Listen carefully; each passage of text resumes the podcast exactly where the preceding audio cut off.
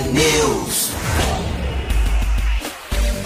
6 horas e 50 minutos. Um ótimo dia para você que está com a gente aqui na T. Começa agora o T News, a notícia do nosso jeito.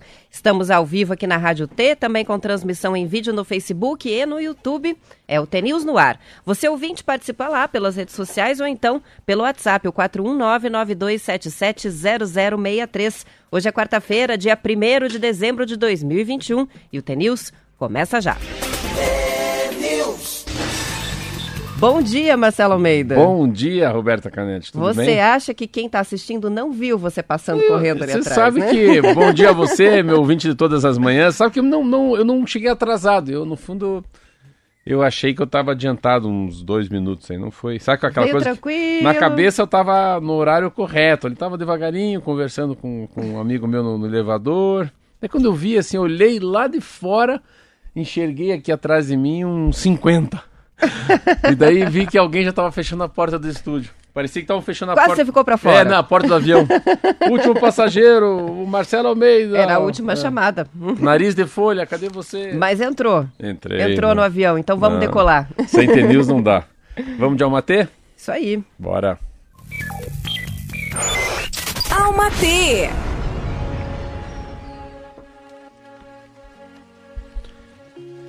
A felicidade é leve, a felicidade é simples, é minimalista. Tudo aquilo que pesa, que sufoca e causa ansiedade vem do ego. Então, então desapegue-se. Desapegue-se dessa necessidade de querer controlar tudo e, por favor, entenda. Desapego não é sobre não se importar. É sobre confiar. É sobre saber que de nada adianta querermos muito, querermos muito algo, alguém e forçarmos para que as coisas aconteçam a qualquer custo e do nosso jeito. Porque a verdade é que o que tiver que ser, será. Desapegar-se é respeitar, aceitar e viver o fluxo. Fluir com a vida. Sem apego, é saber estabelecer conexões profundas e verdadeiras com tudo e com todos. Sem depender disso para ser feliz. Para ser feliz, ser inteiro e completo. Van de luz.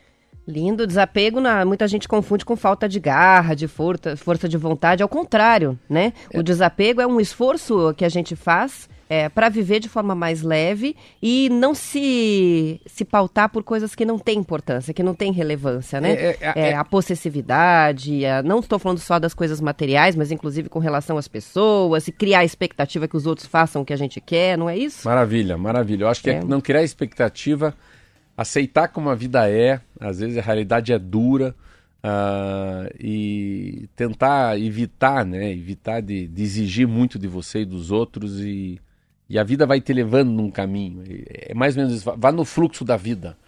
Vá no fluxo da vida e vá tendo muita empatia, né? Vá, vá, vá aceitando as dificuldades dos outros e coloque você, às vezes, como um problema, não o outro. É uma coisa que você falou que é legal, não, não exija demais, né? Não, não crie expectativas maior do que você pode imaginar.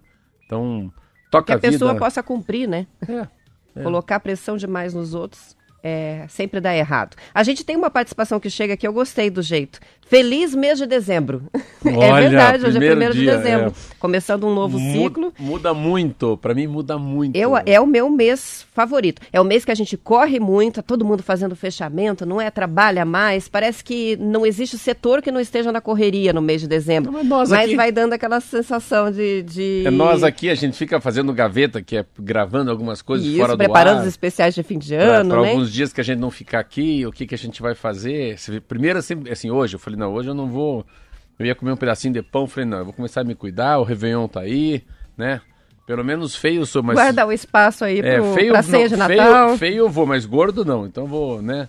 Colocar aquela, aquela calça branca que, que fica um pouco apertado durante o ano, no daí no, no verão ela tá cabendo, que está mais magrinho.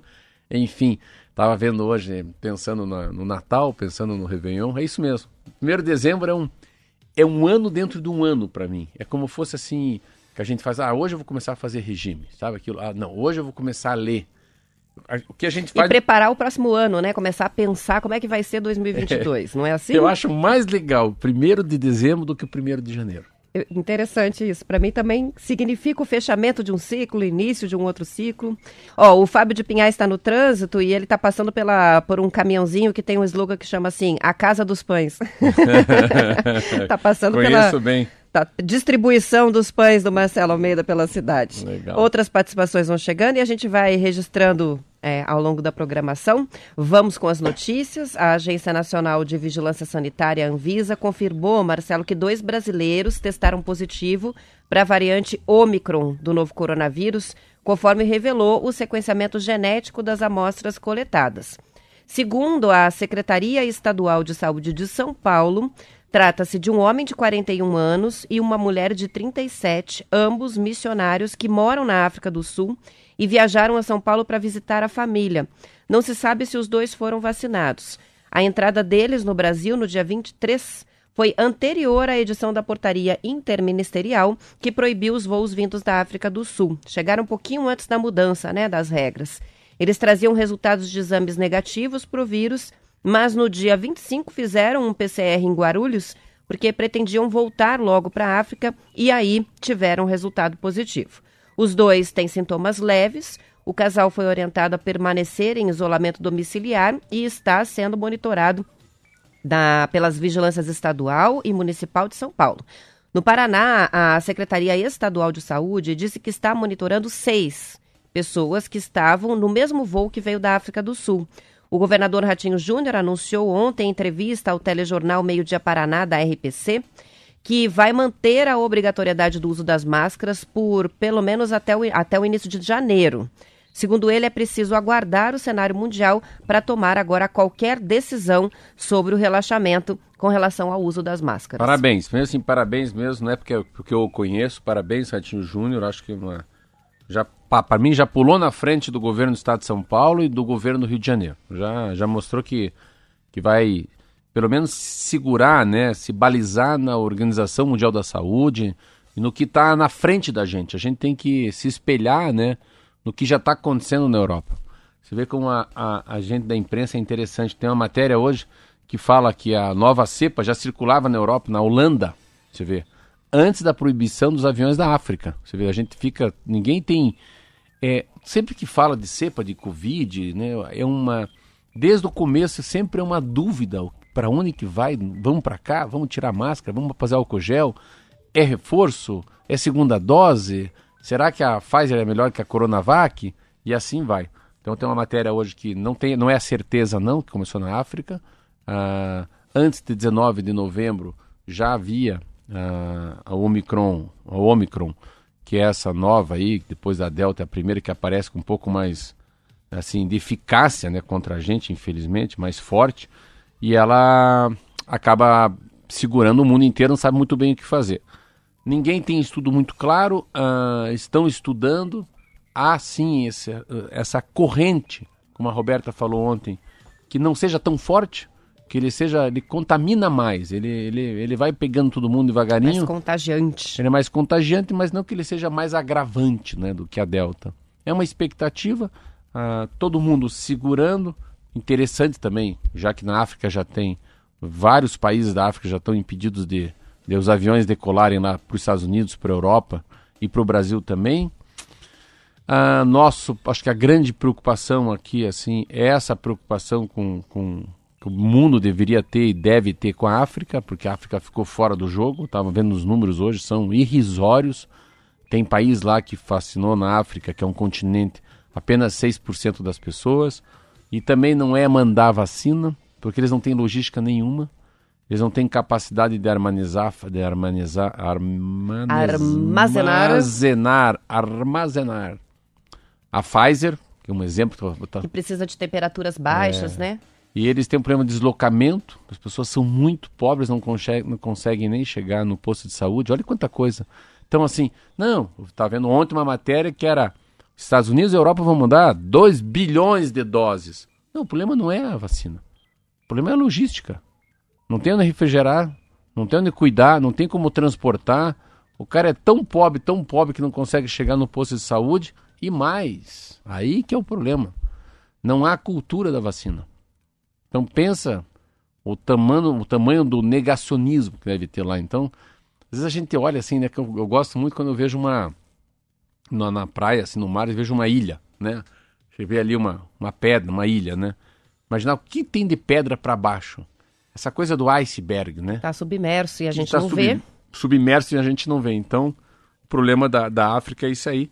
Mas vamos tocar a vida, né? Eu acho que São Paulo também hoje a, começa os jornais dizendo que eles vão voltar atrás num decreto. O Estado de São Paulo e a cidade de São Paulo estavam pensando no dia 11 de dezembro liberar totalmente a máscara e já estão voltando atrás. Dado maravilhoso, assim, um dado maravilhoso. Você se leu ontem.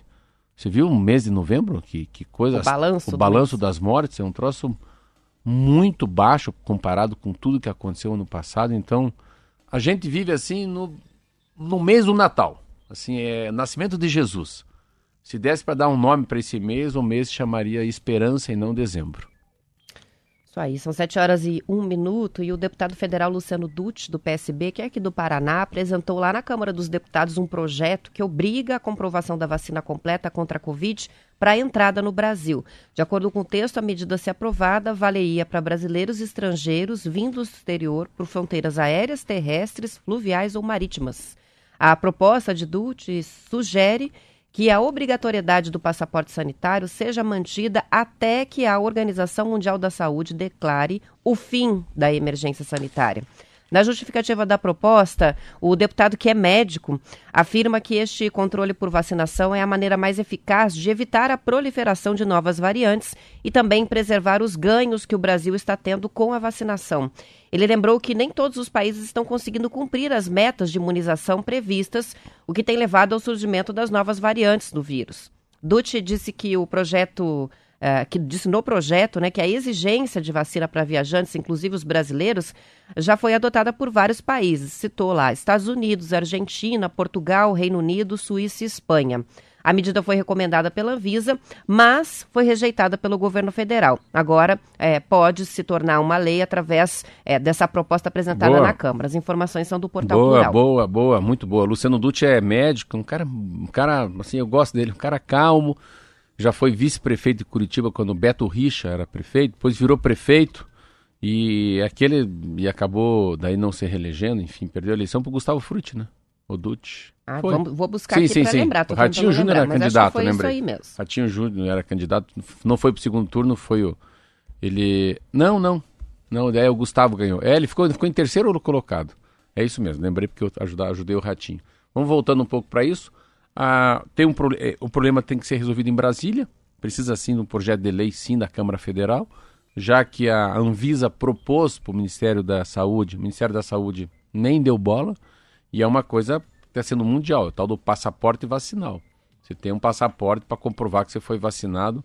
É, é, antes de ter o PCR, você tem um passaporte em relação à tua saúde. Mas eu acho que vai ser aprovado, o mundo inteiro está entrando nessa de segurar né, desglobalizar. Então, e o Brasil é um, é, aí que está o grande problema. A gente tem, a gente é uma tem uma hospitalidade enorme, um país que abraça todo mundo. Tem carnaval, tem litoral, né? Tem água de coco, tem um Paraná maravilhoso para ser visitado. Você tem o Rio Grande do Sul, você tem o Rio de Janeiro, você tem a Bahia, você tem a Floresta Amazônica, você tem Manaus, Foz do Iguaçu.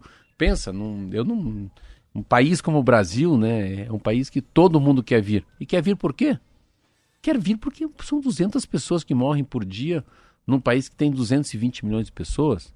Querem vir por quê? Porque aqui é, o, é agora, nesse momento, é, aqui é... É o, que, o contrário do que aconteceu lá atrás, né? Quando é se paz. via o Brasil como o epicentro né, da pandemia e ninguém queria vir para cá. Então, agora, com a situação se, se acalmando... Se imaginando a pessoa que tem grana, sabendo que o país tem carnaval tem Réveillon, pode passar o Natal no verão, lugares abertos. Então, aí que eu que às vezes não entendo o governo federal. Pô, mas peraí, vamos, vamos dar uma barrada nos, nos gringos e vamos cuidar da gente, pô. Vamos se segurar, vamos ser brasileiro, né?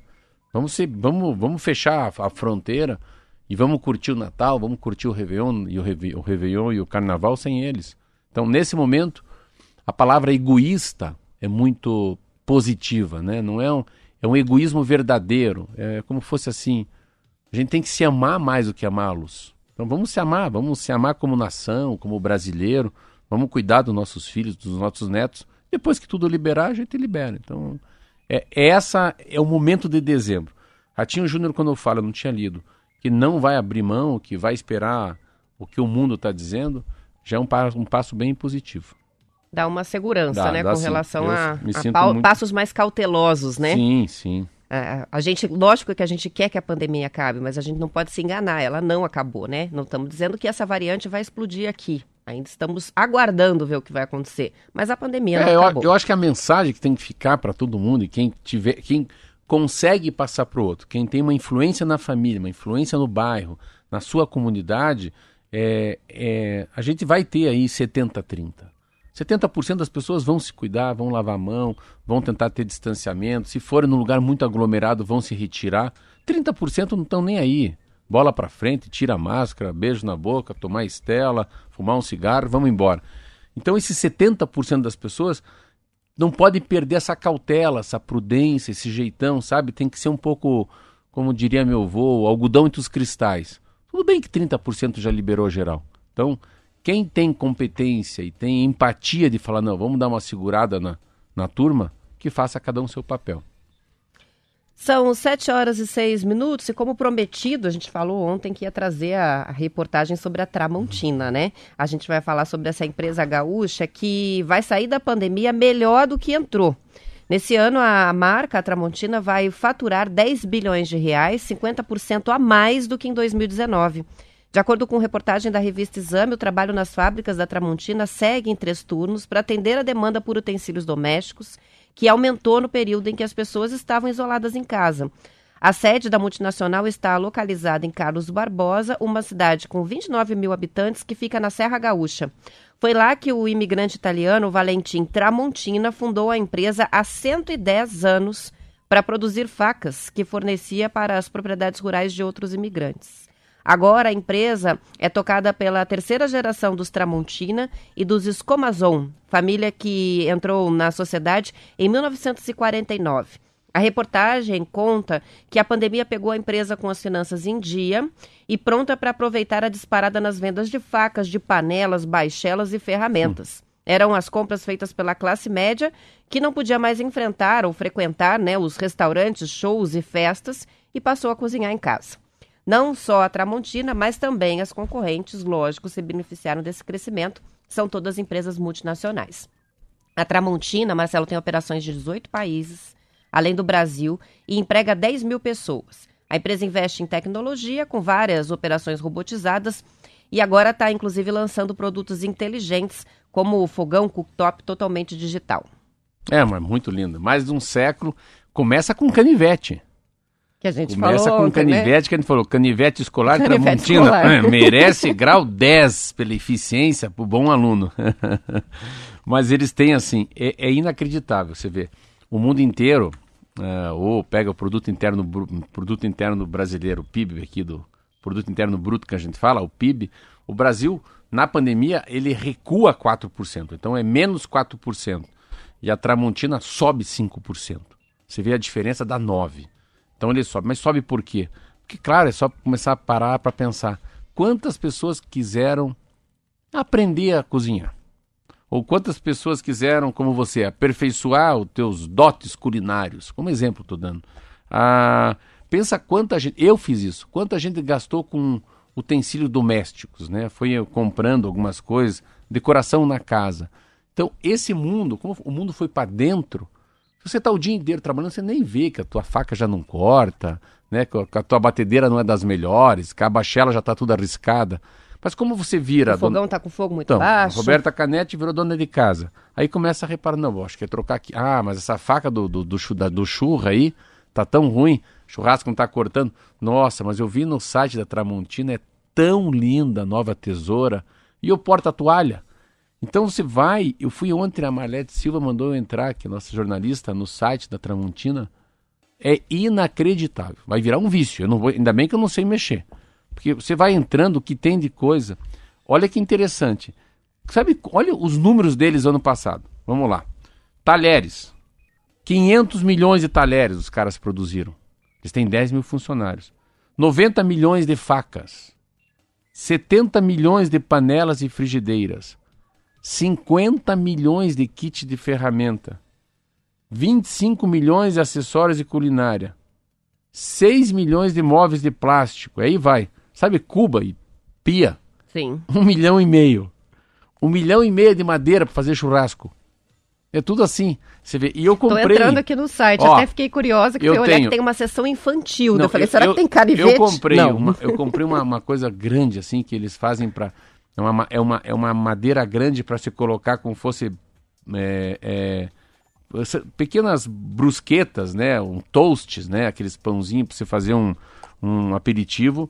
Eu com, eu tava vendo hoje de manhã na minha casa. Eu tava cortando um, eu tava cortando, fui abrir uma um kiwi lá, tava ontem comi um kiwi é tramontina. A minha colher é tramontina, olha aí. A minha frigideira é tramontina. Eu nem sabia que eu era tão tramontina. Você vê quanta coisa que a gente acaba sendo tramontina. Eles têm uma coisa interessante que eles no, Brasil, que eles têm muito robô. Então eles têm uma cota, eles têm 765 robôs dentro dessas unidades, né? Que são 10 mil funcionários. É, o mercado deles mesmo, assim, no Brasil, 58% de todos os talheres no Brasil são deles. 58%. Olha, 37%. Provavelmente o ouvinte que nem reparou vai olhar lá na Tem gaveta e vai Tramontina. ver que a Tramontina tá lá na gaveta também. E eles têm assim, eles, eles, têm- eles entenderam que é uma coisa muito legal, que vender bem lá fora é útil para vender bem aqui dentro. Para eles crescer, eles olharam fora. Então eles têm 16 CDs, centro de distribuição nos países. Então eles têm no México, na Alemanha, na Malásia. E esses 16 CDs que estão jogados no planeta, eles abastecem 120 países, que é um troço muito louco. E eles, para se tornarem conhecidos, olha como é interessante. Eles foram lá e bateram na porta do tio Sam, que é nos Estados Unidos. Em 1800, 1989, isso, hein? 1989. Se imaginar isso, fazem 42 anos atrás, eles entraram numa marca que não sei se nem se tem no Brasil ainda, que é o Walmart. Lembra do Walmart? Sim, tem o supermercado, Então, né? então, supermercado Walmart. E eles começaram a entrar na cabeça dos americanos. Daí eles pularam para a Europa inteira, para o mundo inteiro. Então eles são enormes. Mas o Walmart, quando a gente fala do Walmart, não é a mesma coisa que é o Walmart lá nos Estados Unidos, né? Elas vendem até remédio no, no deixar até- Walmart, né? Walmart qualquer tudo, coisa qualquer você coisa compra. imagina, é isso diferente daqui que Isso tem mesmo. até o eletrodoméstico, o vestuário não, junto não. Com, as- com o supermercado. Lá é, um negócio Lá de é, é- é de cabo a rabo, né? Isso aí. É do piso ao teto. E eles se tornaram isso aí. Mas é muito legal. O que, que eles não aceitam? Que é uma coisa muito louca. Eles estão numa cidade que é longe de tudo. Se vê. Carlos Barbosa, aquela que tem até, eles patrocinaram aquele time de futsal que já foi três vezes campeão do mundo. Eles não estão nem aí pela logística, porque eles estão a 400 quilômetros num porto. Eles estão no interior, numa cidade de 30 mil habitantes, na Serra, na Serra Gaúcha. Se vê como daí não. E eles pagam, pagam o preço por morarem longe. Eles não abrem mão de, do capital fechado, eles não querem ir para a Bolsa de Valores. Eles emprestam dinheiro do banco da cidade. Eles sabem que eles conseguem pagar. E não tem ninguém de fora. Quem vai to- tocar é a cachorrada da família. Se não é o filho, é o neto. Se não é o neto, é o bisneto. E a cada três anos vai mudando. E esse cara que é presidente, isso aqui é interessante, ele tá meio triste e tá feliz. Porque colocaram uma regra que com 65 tem que se aposentar. Ih, E ele já tá. e, e- e ele já tá com 66. com, cheio de energia, não quer se aposentar coisa nenhuma. Vai passar a faca Tramontina aqui, que a gente tem que ir pro intervalo, mas a gente já volta com mais notícias.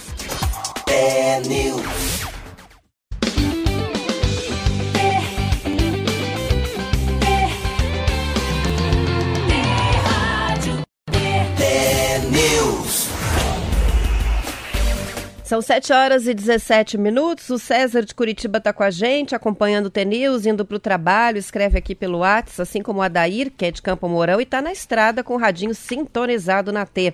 A Lucinelli de Campo Mourão disse: comecei a trabalhar no hospital aqui onde moro, o prefeito liberou a festa, o pessoal está tudo sem máscara na rua e ainda completa Deus abençoe nosso Brasil. Ela, Lucilene, que por ser profissional da saúde, inclusive pegou Covid, já nos contou aqui é, em outras conversas, né? E até hoje está está se recuperando das sequelas. Ela está brava ali com a turma toda festando sem máscara em Campo Mourão. Tem também o Sony de Salto do Lontra, que diz o seguinte: o Marcelo tinha que ser o conselheiro do presidente. Você toparia o cargo? Marcelo? Eu toparia, toparia. O Joel está aqui dizendo o seguinte: que em 97, numa visita técnica na cidade de Caxias do Sul, ele foi até Carlos Barbosa conhecer o que seria a fábrica da Tramontina. É, pelo curso técnico que ele fazia no Cefet Paraná. Disse, naquela ocasião, a Tramontina já era líder em produção automatizada de produtos. Olha aí, ó. 1997. Se vê, é, ele- eles são, eles têm uma, uma- a capacidade deles dessa de, de ter robô é um negócio meio que mundial, assim. Então eles pegam como é que é isso no Japão, como é que é isso na China, e daí tem um percentual, né, para tanto para 10 mil funcionários, quantos robôs você tem. E eles assim, eles estão assim na frente de muitas grandes indústrias no Brasil. Eles têm uma a capacidade da, de, de- da, da história de, de robô que eles têm nas fábricas, né, é muito forte para operar as máquinas. E a gente acha que não tem tecnologia, né? Panela, né? A faca. Super tem, né? tem demais até. A gente estava até lembrando aqui, né, que ah, claro que eles são mais conhecidos pelas panelas, pelas facas, mas que Sim. tem produto. ah, na sessão infantil tem brinquedos, tem talheres, entrei. Tem uma porção de modelos de churrasqueira. Daí a gente lembrou que a máquina de café aqui da rádio é, É. Tramontina também. A Marielle mandou uma foto da parede da churrasqueira cheia de facas, dizendo: temos muitas facas, mas a qualidade da Tramontina não tem igual. Pra você ver como é que É é. verdade eu, também. eu, particularmente, eu fui numa essas lojas, tem tudo, comprar essa madeira grande, essa tábua. E daí eu, eu ia comprar. Mas eu falei, ah, não vou comprar, vai que, essa, vai que ela solta uma, uma, umas, umas, umas ferpa. Aí vi Tramontina, comprei. Então, é, é aquela coisa da, da, da, da marca, né? Da, da, da grife. Fala assim, não, essa grife dá. Pode ser que não seja nem tão boa, mas a grife, para mim, fala mais do que o produto. Então, e uma coisa que eu estava vendo também nessa matéria, imaginar cada 10 produtos que eles criam, que eles fazem, três vão para fora do Brasil. Então, essa coisa, eles têm essa. Eles conseguem ter esse mercado nacional muito forte, porque eles tiveram a visão que se eles estiverem muito bem fora do Brasil, estarão excelentemente bem no Brasil. Então, é, vai para fora, né, se arrisca, faz a marca se tornar uma coisa internacional e depois foca no mercado interno. Então, essa capacidade de uma cidade pequena, de uma família que não aceita bolsa de valores, que vai com o próprio dinheiro, você vê como eles não têm nada a ver assim dessa coisa de a tradição, né, a continuidade, a família da família, né, o lugar onde eles moram. Você vê como a tradição fica forte. Os caras moram numa cidade com 30 mil habitantes e tem uma mega empresa, né, claro, espalhada pelo mundo, que sai aqui do Rio Grande do Sul. Aí. A Rosane está escrevendo para a gente para dizer, com certeza todos os lares do Brasil têm algum produto é, Tramontina, até sugeriu, né, a gente fazer um desafio para ver se alguém não tem, né? Porque realmente todo mundo tem, que seja um talher. E uma Então vamos fazer, já observação- fica dado já. Estamos tão Tramontina, então, no sorteio desse mês aqui, de, de- nos meses, nos últimos, né, de mês de dezembro, vamos pôr alguma coisa Tramontina. Tá bem. Pronto. Junto com os brindes? Vai, vai Tramontina. Isso aí, gostei. Quero Pronto. ganhar. Ó, tem uma observação que a ouvinte está fazendo aqui pra gente, deixa eu ver se é ela ou ele, é final de telefone 1415, só para corrigir, que 1989, daí que coloca, são 32, né? Não 42 Ah, eu não anos. fiz conta. É, quando você falou 42, eu pensei, hum, não pode ser. Mas é 32 89, anos, né? desculpa, é 1989. Isso porque eu fiz engenharia, né? Mas esses cálculos que a gente faz rapidinho É. aqui no ar são difíceis, né? Difícil não errar. São 7 horas e 22 minutos. Olha, as tradicionais marcas paranaenses, Açúcar Diana e o Café Diana, vão ser vendidas no dia 13 de dezembro, às 10 horas da manhã, em um leilão online. As marcas fazem parte da massa falida da empresa Emílio Romani, que iniciou o processo de falência em 1997. A marca saudiana não está incluída no processo. Caso não sejam vendidos essas duas empresas, um novo leilão vai ser marcado para 16 de dezembro. De acordo com o Elcio Kronberg, que é leiloeiro, leiloeiro oficial responsável pela venda, a marca ainda é bastante forte na memória dos paranaenses e o arremate pode usar é, as marcas e aproveitar o prestígio no nome, né? Quem conseguir. Emílio Romani foi um industrial italiano que atuou na área de alimentos nas primeiras décadas do século XX.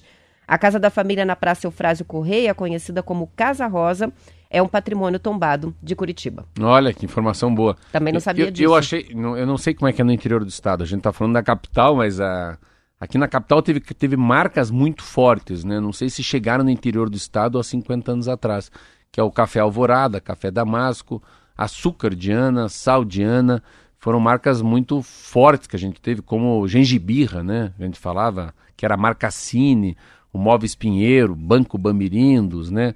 A gente tinha aqui uma papelaria chamada Requião, a gente tinha uma farmácia chamada Minerva e assim por diante. E, mas eu acho é interessante porque eu acho barato o valor dessa marca. Não que 200 mil é pouco dinheiro, mas eu acho que eu achava que era muito mais caro uma marca de nome como Diana. Eu pensei assim, exemplo, eu tenho café. Eu tenho uma, uma, uma, loja que compra café gourmet no Brasil. Então, eu vou lá e compro o café do sul, do, do sul, da, sul de Minas Gerais. Café é produzido só por, por mulheres. Será que eu posso pegar esse café? Estou dando, perguntando para você, fazendo um debate aqui. Será que eu posso pegar esse café lá do sul de Minas, trago para o Paraná? Se eu sou dono da Diana, eu posso colocar dentro do pacote Diana e colocar café Diana, entendeu? Não. Essa que assim seria muito legal. Aproveitar a marca. Não, comprar um café de marca desconhecida, muito gourmet, muito tópico, todos os, os selos, né, os stamps lá, os certificados do Brasil, ser um café diferenciado com a marca Diana. Eu hoje eu vou, eu vou pensei nisso já que mexo com café. Eu li, falei. Daí tem que vir com aquele carimbo, né? Novo sabor. Novo sabor, Diana, é novo sabor, é. É, é. Só, acho que é, só precisa comunicar, né? Que o produto mudou, que o produto está diferente. É. Mas, Mas é uma coisa que a gente lê marca, muito, vê como é, a gente lê muito isso. Essas empresas que tinham uma marca muito forte e que de alguma maneira mexe com a cabeça da pessoa, traz um saudosismo da infância, a lembrança dos pais e que quebraram, né? Quebraram. É engraçado que você vê, é tão forte, o nome fica. E a gente nem sabe se é massa falida, se quebrou, se é devedor, se tem credor, se deve no banco da esquina. Mas a marca é imbatível, né? Você vê como a marca fica?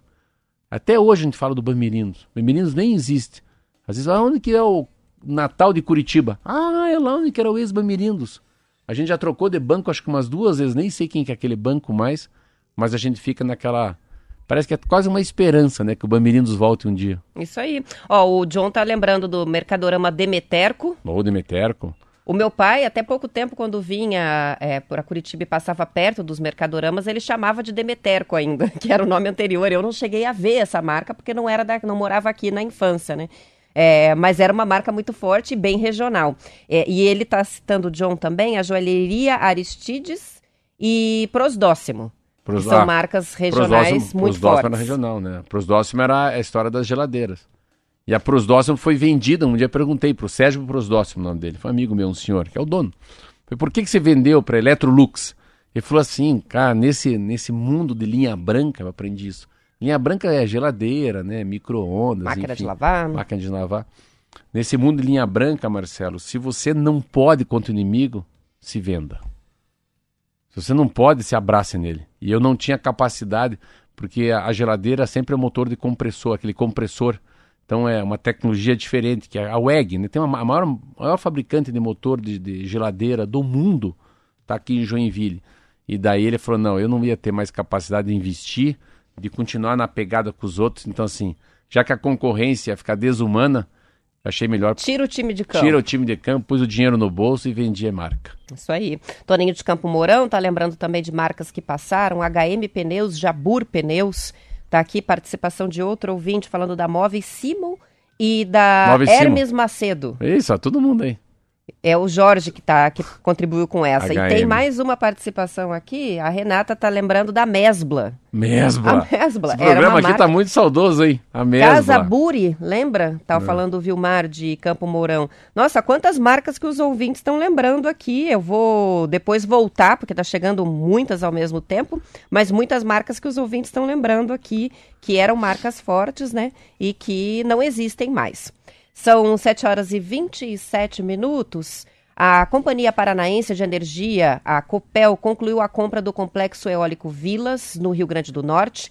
São cinco parques eólicos na localidade de Serra do Mel, região considerada como uma das melhores do mundo para geração de energia a partir do vento. O complexo está avaliado em um bilhão de reais e já está em operação. A Copel busca novas oportunidades de investimentos com operações de energia eólica e solar para compensar a perda de receita depois da venda da unidade da Telecom. As informações são do valor econômico. A Copel sempre se mexendo, né? Legal, muito legal essa, esse negócio da, da energia eólica, você não precisa ter no teu estado, né? Hidrelétrica. Tem essa diversidade, você pode estar em outra unidade da federação sem problema nenhum. A Copel se reinventando, acho que é, essa é a capacidade que ela tem. Tomara que não não saia da mão do governo, né? Que ele tem essa capacidade de fazer um ajuste social sempre. Copel, Sanepar, né? Se fosse possível também o petróleo, eu acho que a gente começa a ter essa capacidade nesse segundo segunda década desse século de entender a, a capacidade e a importância que o governo tem, principalmente numa crise, né? Você vê, tem uma pandemia, todo mundo é desempregado, o um mundo globalizado, e eu, como fosse governador do estado, estaria assim com uma mão nessa coisa. Vamos cuidar do Estado, vamos, vamos pensar nas 399 cidades, vamos fazer, vamos cuidar das cidades com menos de 10 mil habitantes, né? vamos pensar na saúde, vamos cuidar como é que fica o narcotráfico, essa entrada de, de coisas ilegais por Guaíra, ali por Cascavel, por Foz do Iguaçu, é, o que, que a gente pode fazer no litoral paranaense para a pessoa não precisar ir para o Rio. Assim, se eu fosse o governador, se eu fosse o Ratinho por um ano, eu ia falar, não, eu vou fazer um Estado dentro do Estado. As pessoas vão se sentir como se estivessem num país. Eu vou cuidar desse país chamado Paraná. E o Paraná tem isso, né? Ele tem essa, essa possibilidade, porque ele é superavitário nas coisas mais importantes que é preciso, que é, ele é superavitário em energia, ele é superavitário em comida, ele é superavitário em... O que, o que, que falta para o Paraná? No Paraná não falta nada. O Paraná é um, é um estado diferenciado. São 7 horas e 29 minutos. A gente vai fechar a edição estadual. Só vou registrar mais algumas participações rapidamente aqui dos ouvintes. É, um deles lembrou, Marcelo, da Desapel, a mais Desapel. simpática. E daí ele lembrou que, ela, que o slogan era um beija-flor de entrada. É verdade. Agora um beija-flor não compra mais nada, é. né? Mas na época comprava. E uma correção, VEG, os ouvintes vários mandaram WEG. aqui. WEG não é Joinville, é de Jaraguá do Sul. Jaraguá. É Santa Catarina, Hoje eu errei é duas, Jaraguá hein? do Sul. Errei Jaraguá, Joinville em 1889 eu falei que era 42 anos, é 32. Mas os ouvintes ajudam, eles Dois fazem erros. junto com a gente. Perdão pro erro aí.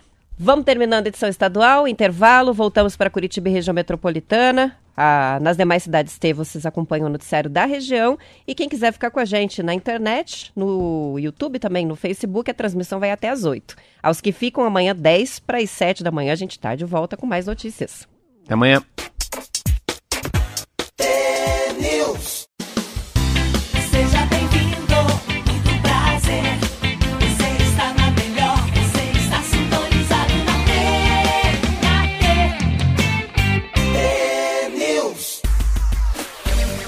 São 7 horas e 32 minutos. Uma expressão que a gente já está ouvindo e vai ouvir muito mais nos próximos anos é a tal da eficiência energética, que basicamente, de forma simples, né, para explicar, é quando um aparelho, um motor ou um sistema conseguem fazer mais usando menos energia.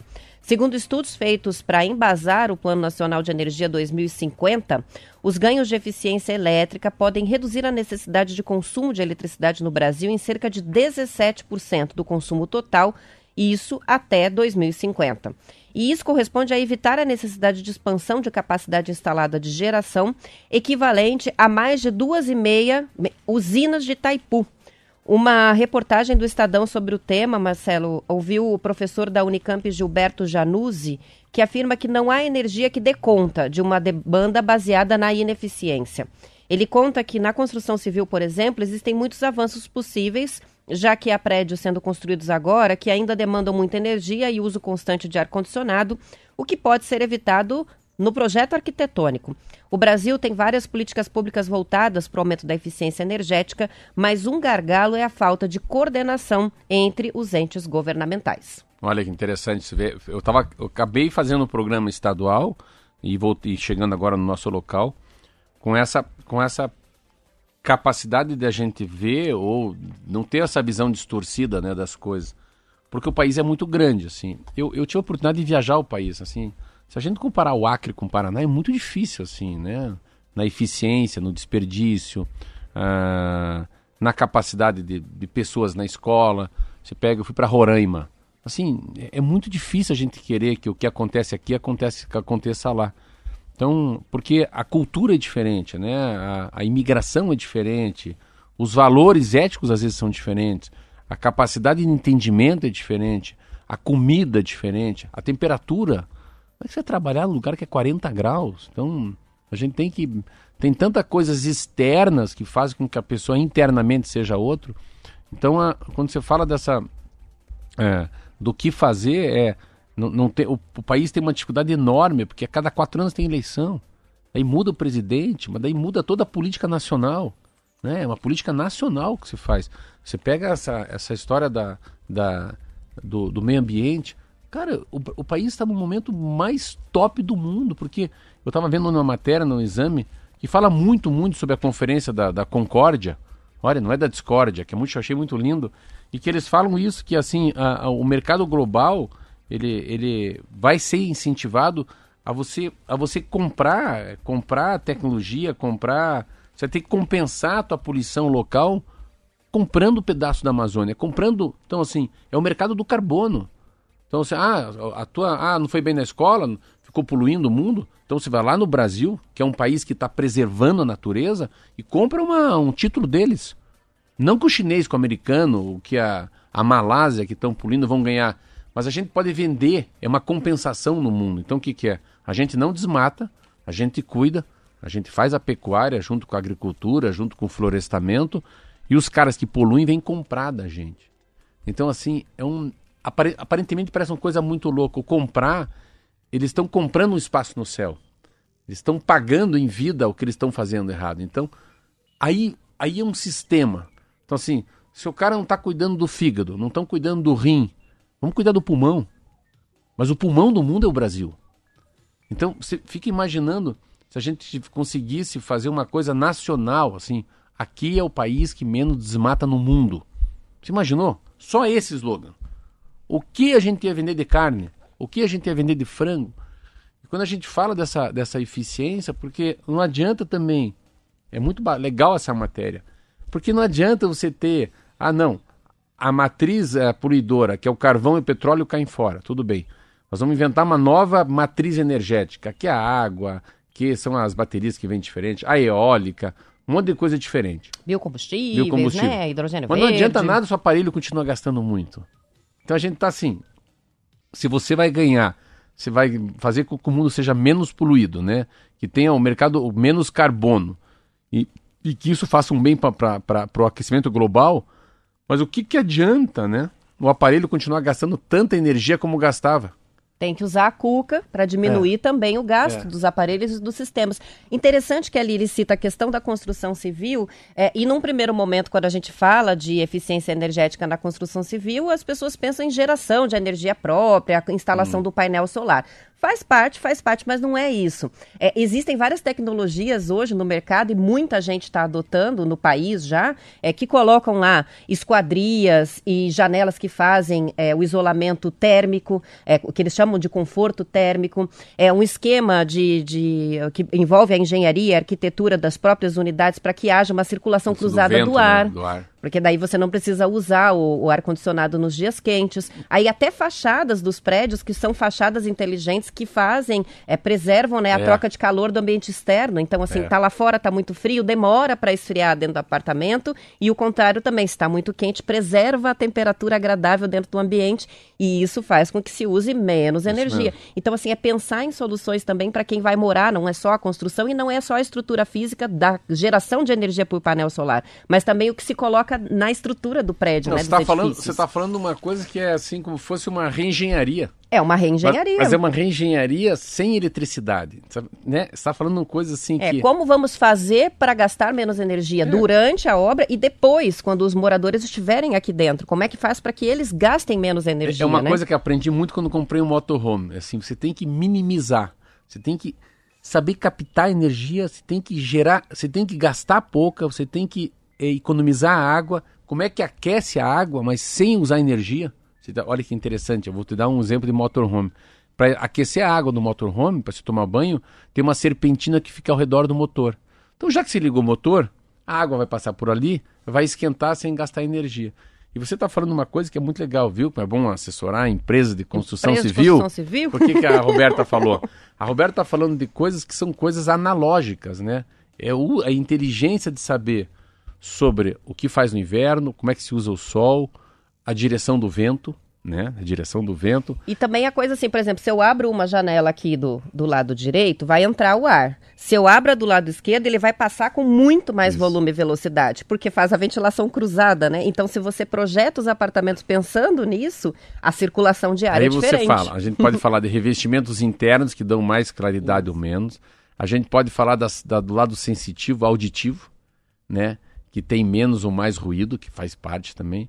A gente está falando aqui do pé direito, o pé, o pé direito alto baixo, que dá sensação de maior espaço. Você pode, olha quanta coisa você Outra, a automatização da iluminação, né? Então, assim, ter aquele clique inteligente que você. a- a- os sensores, né? Principalmente nas áreas comuns. Na, na própria unidade é difícil, porque daí você tem que ficar toda hora fazendo movimentos para acender a luz. Mas nas áreas de uso comum dos Sim, prédios, sim. É a luz apagar automaticamente se não tem ninguém no ambiente. Isso dá uma baita economia de Sim, energia também. sim. E trocar toda a iluminação por LED também é, É. mais eficiente. São Eu- várias medidas que São- são menorzinhas, mas que juntas fazem uma É, baita eu, diferença. eu, eu né? não, eu, não, eu não tava pensando nessa tendência. Mas você vê, se a gente pudesse, né? Se a gente... Mas só que tem que decodificar. Eu não gosto daquela coisa das bandeiras. Eu não, eu não sei ler muito linha amarela. Exemplo, linha branca. Eu não tenho muita capacidade de entender qual é a geladeira que eu devo comprar. Eu não tenho. Eu, eu me... Eu fico muito na fachada, no volume, se tem freezer ou não, no micro-ondas, mas eu não sei qual daqueles aparelhos que vai ser que eu vou pagar um pouquinho mais, mas eu vou ter um retorno na economia da energia, né? E o que que eu, o que que eu acho disso de tudo, né? Que eu estava falando aqui da, dessa, dessa nova maneira de, de ver o mundo daqui para frente, depois da COP26, é que é, eu acho que a gente vai ter que baixar e personalizar a história da, da, dessa economia diferente, dessa economia da energia, da, do aquecimento global. Se a gente conseguisse fazer que a Roberta Canetti, o Kiki e o Léo, de alguma maneira vocês fossem beneficiados, tá? Com o que vocês estão fazendo como cidadãos, eu acho que tem um resultado. De que maneira eu posso que compensar? De que maneira que você vai ganhar um rótulo? De que maneira que você vai deixar de pagar um imposto por ser uma cidadã decente? Você é uma cidadã do século XXI. Não, Marcelo não. Aí eu, eu, eu faço tudo errado, meu carro é diesel. Não, você não. Então, como é que eu posso fazer um índice, né? Um índice de bom, um bom vivan, uma, um bom vivan, que você sabe viver com pouco, é minimalista, não gera um desperdício para a sociedade, você separa o lixo decentemente, o teu carro é econômico. criar um selo de eficiência para colar na testa das pessoas, Você não é isso? Não pensa. Porque as pessoas também são mais ou menos Pensa, eficientes energeticamente. pensa. É, não, de verdade. Geradores de resíduos Não, levo- e o não, a gente, comportamento... não, a gente, não, a gente, a gente consegue uma tatuagem aqui, ó. Aqui embaixo, no punho, aqui, uma tatuagem aqui, ó. É. Esse, é, esse é- é bandeira verde. É, é assim, é. Good boy, good girl. É um bom menino. É, o legal. Assim, é legal. Esse cara é legal, pode entrar. Como falou o passaporte. Não tem o passaporte da, da, da, da vacina? O cara chega aqui que você é. Não, olha, fazem 10 anos que eu separo o lixo, fazem 10 anos que eu ando de bicicleta, né? Fazem 10 anos que eu consigo não gastar toda a água que eu tenho em casa. Eu tenho energia solar na minha casa. É. Aí assim, é É claro que a gente está brincando de marcar as pessoas, mas seria muito interessante, se fosse possível, e quem sabe no futuro vai ser, calcular, né, pelas residências as unidades que são mais favoráveis ao meio ambiente, desperdiçam menos, para recompensar mesmo, né? Com Sim. isenção fiscal, com algum tipo de bônus pelo bom comportamento, concordo. E, Porque- e não é impossível de fazer esse monitoramento. é Geração mesmo de assim. lixo, consumo de água, desperdício, tudo isso E pode quando ser você medido. ganha uma coisa, se nós fizemos um evento, fizemos um evento na, na, na frente do café da prestinaria, tudo bem, eu, eu- eu- não é uma comparação muito boa, mas assim, foi um evento tão lindo pelo que eu gastei. Claro, eu fui lá numa cervejaria muito legal e comprei o chopp mais barato que tinha. Não é assim dado, e ni- ninguém, e as pessoas foram lá beber. E as pessoas que foram beber não eram pessoas que foram, ah, vou encher a cara porque é de graça. Mas era um, era um mimo, era um relicário, era um- uma caridade, uma doação, um altruísmo, uma generosidade que eu queria fazer por tudo que eu tenho na vida. E, e era tão lindo as pessoas tomando cerveja de graça, porque as, pessoas queriam pagar a cerveja. Mas como é que é? Mas é de graça. Não, não, mas não dá para pagar. Até desconfia, né? Até desconfia. Então, assim, você vê, ah, você, você tem uma, uma coisa de. As pessoas ficaram naquela quadra tomando cerveja, comendo coração, tomando seu café, café gelado com os filhos, mas é uma coisa de um pertencimento. Eu pertenço a esse nicho que está na calçada, ouvindo jazz, tomando cerveja de graça, mas se quiser o café paga. Então tem tudo uma compensação. Mas eu gostaria de fazer parte. Eu gostaria de fazer parte de um nicho das pessoas que estão fazendo diferente. Porque assim, falar, ah, o estado do Paraná está fazendo, a cidade de Curitiba é a cidade mais ESG que você falou esses dias aqui. Mas assim, eu acho tão não palpável isso, saber que essa cidade é, é mais correta no meio ambiente, na, na governança, na, no lado social do que Maringá. Eu, eu não acredito nessas pesquisas assim. Mas se a gente pudesse, de alguma maneira, colocar no ser humano que esse mundo precisa dele de fato, ele, que ele pode fazer diferente, pô, de alguma maneira que se você vai ter um. Não é que você vai ganhar alguma coisa, mas você vai estar num outro patamar como cidadão. Pô, isso acho que mexe até com a autoestima. Com certeza e faz com que as pessoas vão. É, uma, uma atitude consciente que você adota vai puxando outra e outra e outra, não é? Então também é isso. Você vai falar da questão da energia, daqui a pouco aquela, aquele comportamento de energia se reproduz em outra área. Então, o cuidado com a alimentação, é, com a, o desperdício de água, é, uma coisa vai puxando a outra, vai. não é? É o comportamento padrão que muda para aquela pessoa. Muito legal essa análise. São 7 horas e 45 minutos. Vou dar um bom dia pessoal que está aqui no YouTube. O Geraldo está com a gente, o Anderson, o Alberto, o Amauri. É, participando também, o Luiz, o Gersino, que está acompanhando a gente de São João do Ivaí, Dailer. Aí tem uma participação dele aqui, do Dailer Santos, é, fazer, hoje não tinha ninguém perguntado sobre cidades do Paraná, e aí você vê como está ficando difícil para os ouvintes uma cidade que você não conheça aqui no estado. Já, falei, já estão lançando já, um monte de distritos. Já, já falei a região, não. Ele Carboneira. Assim, ó, distrito de Jussiara, no município Jussiara. de Calorê. Ah, de Caloré. Caloré. Conheço. Conhece? Conheço. Agora ficou mais difícil. Ficou, então, até o distrito já não passou aqui no, no teste. Vão mandando mais e todos os dias um pouquinho a gente fala das cidades. Que legal, Jussiara em Caloré. Em Era o distrito mesmo. Isso aí. Eu, eu, lembro de um distrito chamado Carboneira. Acho que nunca esqueço. Carboneira é numa cidade chamada Maria Helena, que fica perto de Umuarama. Eu nunca eu fui encontrar uma pessoa, ela falou assim vai até Carboneira que se encontra ela. Eu falei, como Carboneira? Que cidade que é essa? Não, você pega essa estrada, anda 20 quilômetros, vai chegar em Carboneira. Cheguei numa cidade. Cheguei na cidade, procurei, não achei a pessoa. Voltei para a cidade. Voltei. Eu falei, mas você, o cara não tá lá. Ele, não, ele tá aqui, ó, fazendo a barba aqui no lado. Peguei o carro, fui a essa cidade, voltei, andei uns 20 quilômetros, voltei. Falei, pô, cara, não tava lá. Ele falou, não, tá aqui, ó. o nome dele é Osmar. Olha mas conheceu mais uma cidade. O Osmar tá aqui, é, e tá de chapéu ainda. Aí. São 7 horas e 47 minutos. Vamos fazer uma pausa para intervalo. A gente já volta com mais notícias.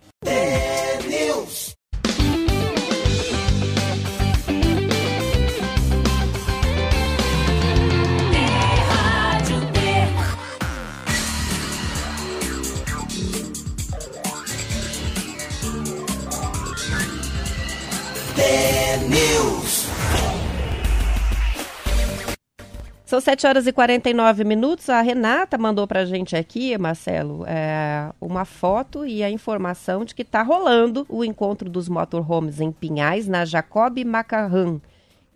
Não, Macanhã. Macanhã. E é um encontro nacional. macarrão. Macarrão, não. É um encontro nacional, Expo Camping, e a foto mostra assim que vai uma quadra inteira Nossa, de motorhomes parados. O Marcelo já ficou? Não, eu vou lá amanhã. Vai lá amanhã fazer só uma visita? Só que eu tenho que ir sem o cheque, né? É. Eu fico apaixonado, já quero sair com alguma coisa de lá. Já quer. É, é. Vai, esquece a carteira. É, qual Vai, é o nome dela? esquece a carteira. É a Renata. Renata, eu tive um. Ah, é a Renata. É, é a Renata, é a própria Renata que mandou, eu acho. É a Renata que eu conheço. Ah, Renata, tudo bem? A Renata tem um motorhome. E eu tô indo. Eu tenho um motorhome que era o Santo Inácio. Eu vou lá para procurar um Santo Inácio. Depois veja, Roberta, o que, que é o motorhome Santo Inácio fabricado em Gramado, no Rio Grande do Sul. Pois olha, você em casa, você vê o que, que é esse Santo Inácio. Ah, eu, eu fico encantada de ah, ver. Cara, eu acho muito legal. Você sabe que eu tive assim, eu nunca esqueço que é, é maior. Tem duas coisas na minha vida, com 55 para 56 anos, que eu tive. As duas maiores sensações de liberdade que Deus pode dar. Três eu vou dar. Uma, você dirigir numa estrada um caminhão zero. Grande, um Volvo, um Scania, que é aquele que se sente que é dono do mundo, né? Segundo é voar da Asa Delta. E o terceiro. Você já foi? Já, voei muito. E o terceiro é você pegar assim uma trouxa, uma muda de roupa, né? Pega a cueca, meia, um calção, um chinelo, entra no motorhome, põe o cartão de crédito em cima do painel e vai para qualquer lugar.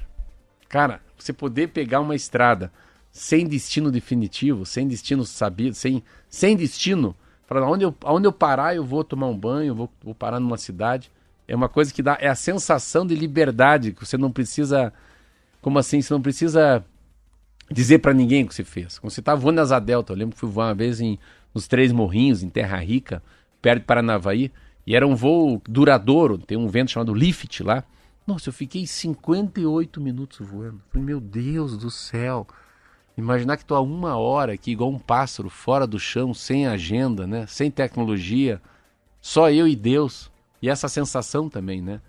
Tem uma sensação quando você está muito livre, que está próximo de Deus. Parece que a, tem uma calma interior, né? Um estado de graça que eu falo que é muito diferente. Mas que legal, Pinhais, depois me dá aí o endereço que eu vou lá amanhã. Que interessante você falar sobre isso, né? Sobre paz interior, bem no momento que eu estava lendo aqui a participação do ouvinte. Hum. É, é, o final de telefone 3565, é, falando sobre as cidades, né? Mandando aqui cidades para ver se você conhece. Escreveu assim: é, Foz do Areia e Segredo você conhece? Sim, Foz do no Faxinal. Ah, Areia, porque o Segredo foi uma obra que meu pai começou a fazer. Das é usinas usina. da Copel. Isso é. aí. Eles lugares muito bonitos para recuperar a paz interior. É. Então, além de perguntar sobre a cidade, está dando dica de um lugar para quem quer dar uma meditada, ger né? Geralmente tem que entender que tem um canteiro de obra, né? E tem a casa dos engenheiros, dos funcionários. Quando você começa uma hidrelétrica, você cria uma mini cidade. Mas depois a hidrelétrica ficou pronta. E essa mini cidade acaba virando uma Foi paz. Foi o Leozito que mandou essa daí. Valeu, Leozito. E a Renata respondeu que o acampamento, então, para você ir lá mesmo, que o acampamento tá na Jacob Maca, Macanhã e a feira é no Expo Trade. Tá. Então tá fácil de encontrar. Mas a Renata é a Renata que eu conheço? É a Renata Armênio, ela disse, eu, deve ser a mesma pessoa, sim. É, então aí. Ela escreveu aqui assim. Outros ouvintes participando, alguns com cidades também. Honório Serpa, pergunta o ouvinte Honório aqui, Serpa, você conhece? Conheço, conheço. Honório Serpa já é conhecida, né? E eu ó, não... hum. o, que papo bom que a gente vai tendo com os ouvintes aqui. O outro tá perguntando aqui, é final 4151, se você já fez mergulho. Eu já fiz mergulho, mas eu não sou do mar, faço mergulho. Já fiz mergulho sim, acho mergulho. O que eu, o que eu aprendi agora é tomar Vonal. Vonal é um remedinho parecido com o Dramin para quem fica enjoado no mar, né? Mar aberto. Mas não é meu mundo não, porque eu pro mar, eu vou agora no Natal, né? Vou pro mar, vou lá pro estado do Rio de Janeiro. E eu me inscrevi numa uma travessia na Praia da Sepultura, em Bombinhas, no dia 30 de, de janeiro. Então, mas são coisas que eu estou forçando depois da minha idade agora, que eu tive muita labirintite. Eu estou brigando com ela, mostrando que eu sou maior que ela. Então eu tomo um remedinho e vou para a água nadar para mostrar que a labirintite não vai me pegar. Interessante isso também. Já está já tá se preparando então aí Mas já uma... fiz mergulho sim, mas não é meu mundo não. Não, eu prefiro. Prefiro os esportes radicais aéreos? Não, não prefiro só nadar, mas não ir para baixo, não. É, é. Os aéreos, sim. Prefiro no ar do que na água. Isso aí. São 7h53 e, ó, falando em ar, o número de voos regulares que passam pelo aeroporto Afonso Pena, em São José, está 39% menor do que antes da pandemia. O cálculo foi feito pelo jornalista Gustavo Ribeiro, do blog Voo Direto, comparando os números de dezembro de 2019 com os voos previstos para dezembro de 2021. Pegando um dia aleatório, como exemplo, ele mostrou que na primeira segunda-feira de dezembro, lá de 2019, decolaram 106 aviões do Afonso Pena, cumprindo voos de passageiros para sete companhias aéreas. Para o dia 6 de dezembro deste ano, estão planejadas 65 decolagens, apenas de quatro empresas. Essa realidade contraria as projeções que as companhias aéreas haviam feito no início do ano de que a malha doméstica no fim do ano já estaria muito próxima do nível pré-pandemia. Segundo o jornalista, algumas questões podem explicar o impacto da pandemia sobre o transporte aéreo em Curitiba. O programa Voe Paraná foi suspenso, os voos internacionais para Buenos Aires ainda não foram retomados. O principal ponto, porém, é a questão do turismo de negócios. A capital paranaense sempre foi um bom destino nesse filão e, ao contrário do turismo de lazer, o de negócios ainda está bem longe de se recuperar. De qualquer maneira, é nítido o crescimento em relação ao ano passado. Com o avanço da vacinação, melhoria dos índices da Covid, as companhias aéreas retomaram dezenas de rotas e até criaram outras. Por isso, em relação ao ano passado, aí sim a gente tem uma grande memória. E até uma melhora, né? E a tendência é que haja um aumento na oferta de voos no Afonso Pena para os próximos meses, especialmente da Latam, a empresa que mais reduziu voos ao longo da pandemia.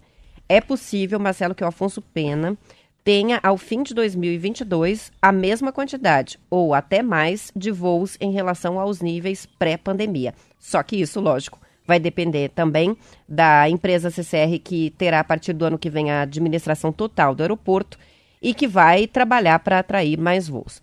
E depende também, também da questão da pandemia em si, né? Porque É. ela não Não, acabou não. e a gente não tem como prever o que vai acontecer. É uma cidade, eu acho que Curitiba é uma cidade que, é, se ela for mais demandada, as linhas aéreas vão ofertar mais linhas. Então, é uma, essa é, um, é, um- é uma lei de mercado, né? Eu entendo, se vê o que a gente falou durante os últimos dois anos, nossa, esses foram pegos, assim, eh, como falava antigamente, isso é uma batida de fenemê, de frente, é caminhão com caminhão. O que aconteceu com eles é inacreditável.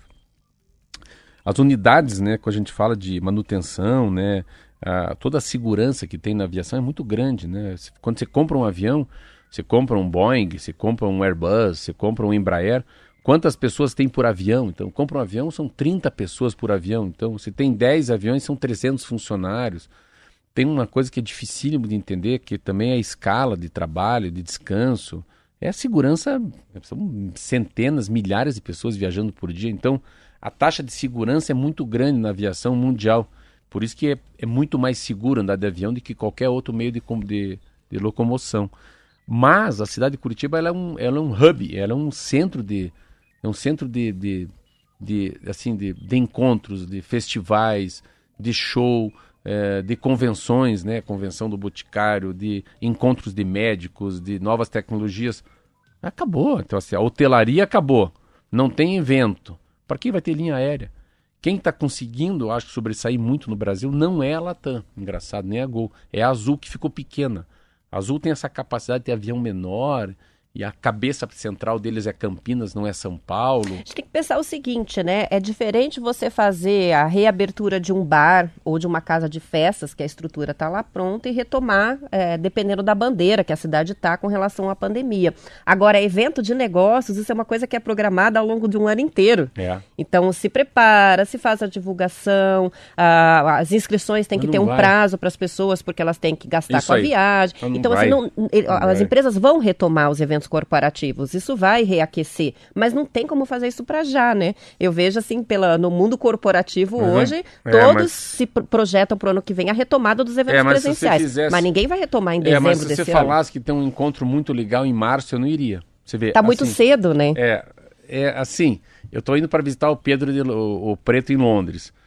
Mas é a quarta vez, pode ser que eu cancele. Eu acho que vai dar, mas eu acho que não vai dar. Então, se uma viagem já é difícil, De é, uma- turismo, de né? turismo, pense em uma viagem de negócio. É, imagine um evento de dias, né? É. em que você vai fazer uma imersão e ficar dias na cidade. Enfim, Mas é- assim, é totalmente É, diferente. tem né? poucas linhas, estão lotados os voos, não tem o que fazer. Entendo que eles estão quebrados, mas eu acho que vai aumentando o número de viagem conforme o mercado vai reaquecendo. Principalmente o mercado de negócio, não é o turismo. Aí, são 7 horas e 59 minutos. O Renato de Fazenda Rio Grande escreve pra gente dizendo: Ah, Marcelo, você não me chamou, eu queria uma boquinha grátis lá pra tomar chopps. Na verdade, ele chamou sim. Chamei sim. É, Não eu me lembro rádio, muito falei- bem que ele falou Não, aqui na rádio que pra pessoa A lá tomar Roberta cerveja. foi falar de outro que tinha cerveja. Eu falei, ah, tem cerveja lá? Então toma! Então, ó, Tem cerveja aqui também. Renato não pode perder o programa, especialmente às sextas-feiras, que às vezes rola um convite aqui no ar e você perdeu o convite É, pro e show. se não for tomar cerveja, Tramontina em você, ó. E o Beto de São José dos Pinhais completa, né, as sensações é, que o Marcelo colocou aí, né, de aventura, de como viajar de Liberdade. moto. Ele disse, é uma ótima sensação. É, alegria igual quando vê um cachorrinho na janela do carro Ah, andando. boa essa. E é verdade, É. né? O pessoal que gosta de, de viajar de moto só faz isso, porque é uma, eu imagino que seja uma delícia você estar numa moto e ver uma paisagem é, no meio da serra, observar a Mas cidade ainda de a cima. sensação de moto não é tão grande, sabe por quê, não? Hum.